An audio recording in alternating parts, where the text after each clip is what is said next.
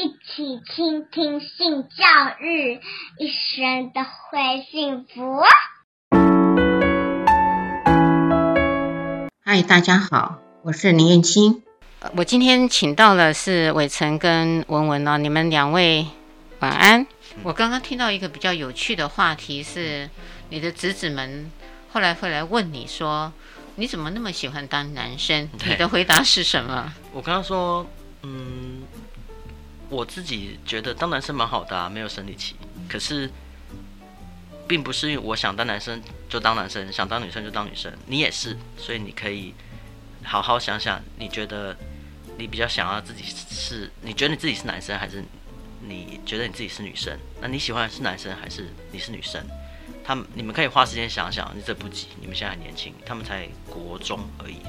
对，但是我觉得很棒的是，他们学校其实没有很认真在教这一块，没有很认真，就是我觉得。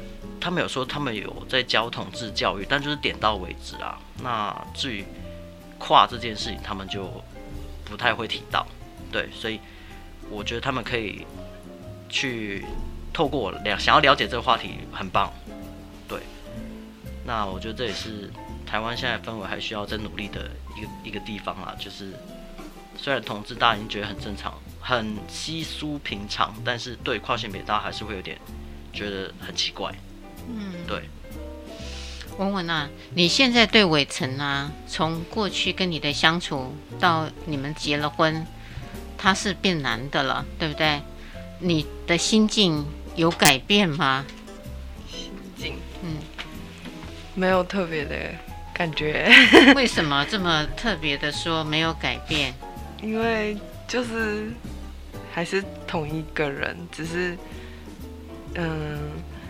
像是，嗯，我觉得像他觉得他自己是谁，都是他自己的事情。但是他表现出来，就是他的个性，然后他的为人，还是他的习惯，其实这些都是不会变的。所以我倒是没有什么觉得挑事的问题。可是文文在外人的眼里头哦，会有一个非常。大的问号，为什么呢？我就帮他们问了啊，因为你本来是一个女同志嘛，那伟成跟你接触的时候，她也是一个女同志的身份，对不对？可是现在呢，她变成先生了，你变成太太了，OK？所以在这个太太跟先生之间呢，就回到了异性恋的关系里面，而不是你原来的同性恋的关系里面。这一块你是怎么转换的？还是说？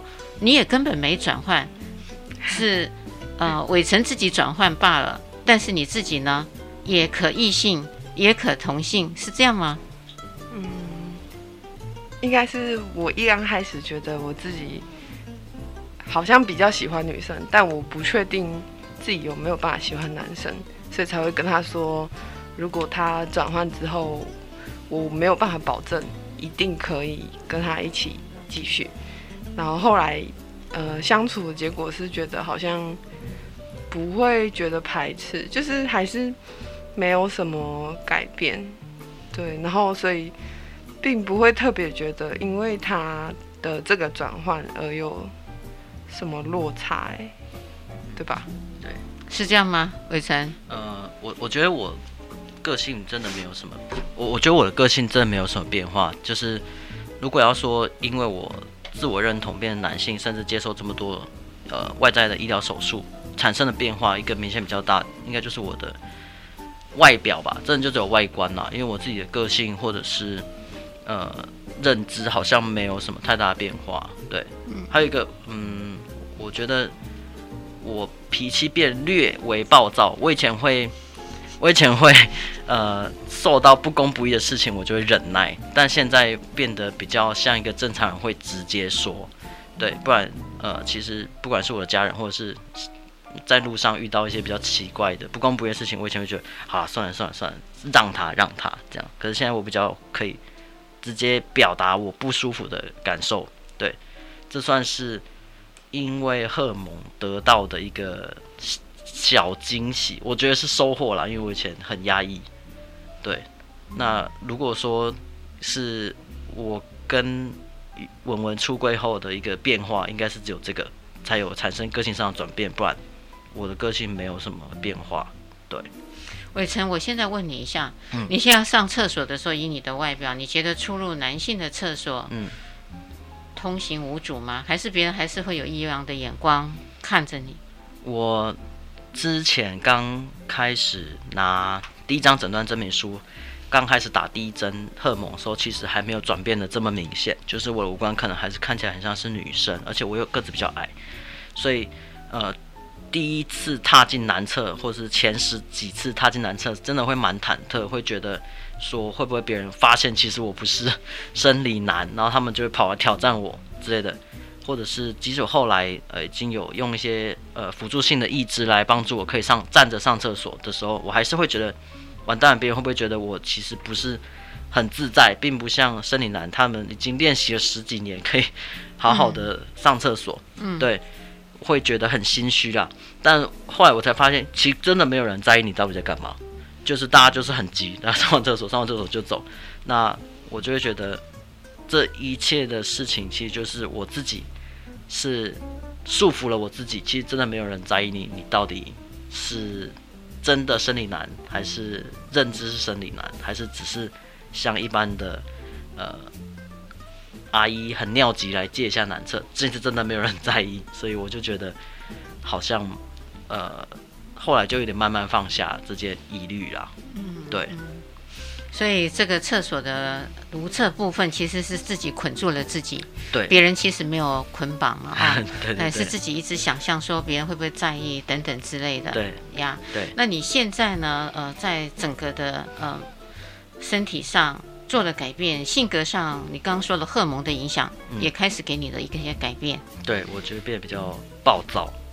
哦，那那这个暴躁对你来讲是好还是不好？我刚听到你说你不公不义的事情，你就会呃去挺身而出。那也会不会变成说遇到一些小小的事情，你反而没有以前的云冷了，而且容易发脾气，可能会对着家人啊、朋友啊，有没有这个可能性？嗯，我觉得我。这一点倒是还好，是我我才会觉得这个变得暴躁这件事情对我来说是收获，因为我一直都蛮压抑的，压抑到呃像刚刚有说明的是那那些发生的大事，其实我当下都没有什么情绪反应，也不会觉得很伤心，也不会觉得自己这样被受到了很算是很大的生命威胁，我我自己都不会觉得很严重，那或者是一些日常的。言语的呃精神虐待，我也不会觉得这个是情绪勒索，就是好像也很麻很麻痹了。但是现在会呃适当的把自己不舒服的情绪呃发表出来之后，才会让这些曾经会呃威胁到我的人呢，可以重视到呃我也会反击这件事，对我来说是收获，而不会但是。一些日常的鸡毛蒜皮的小事，我基本上我还是不太会去，呃，故意要去挑毛病啊，或者是我我还是不太会这样子。嗯，对。好，接续的内容，请听下一集的 Podcast。欢迎持续收听、倾听性教育，大家一起来找幸福。